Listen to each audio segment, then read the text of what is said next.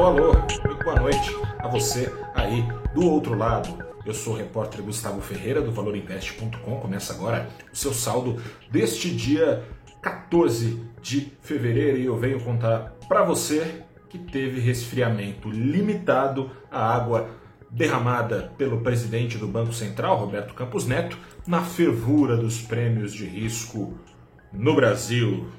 Por quê?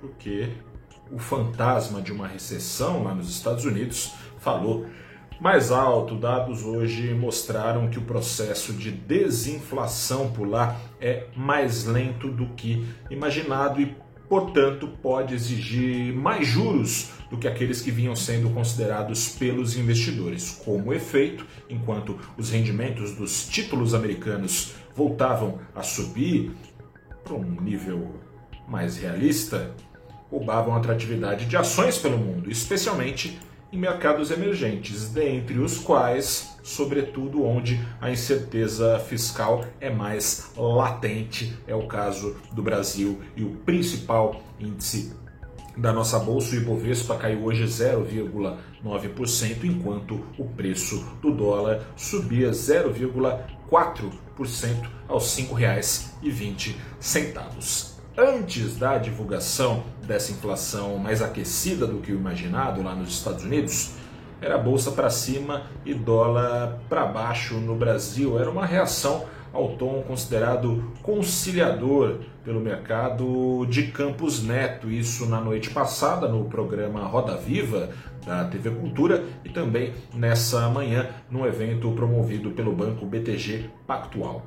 Por um lado, Campos Neto desmentiu um rumor aí de que ele concorda com meta de inflação puxada para cima. Campos Neto disse que teme que subam ainda mais, se assim for feito, as expectativas de inflação no Brasil. Num rally que já faz nove semanas, essas expectativas em alta têm convencido o Banco Central a adiar os cortes da Selic, que hoje está nos 13,75%, nível esse que tem feito o presidente Lula tecer críticas muitas vezes pesadas contra Campos Neto. Por outro lado, em resposta a essas críticas, Campos Neto ofereceu a outra face. Ele cobrou mais boa vontade do mercado para com o governo. Disse que o Brasil está no caminho certo, dada a busca por responsabilidade fiscal do ministro da Fazenda, Fernando Haddad. Campos Neto classificou ainda como justo e importante que Lula cobre juros mais baixos. Ele propôs um tete a tete com o presidente para acertar os ponteiros. Nem parecia o cidadão, como diz Lula, que em apoio ao candidato à reeleição que foi derrotado, compareceu às urnas trajando camisa da seleção verde amarela. Questionado sobre esse ponto, inclusive, Campos Neto desconversou e respondeu que no período eleitoral sentou a pua nos juros, mesmo podendo desagradar o então presidente que o colocou no cargo. Essa mão estendida pelo presidente do Banco Central ao presidente da República se somou ao pano de fundo que já era presente no pregão passado. Segue vivo o rumor de que Lula teria acatado o apelo de Haddad para que o debate sobre metas de inflação seja adiado, seria adiado para depois da criação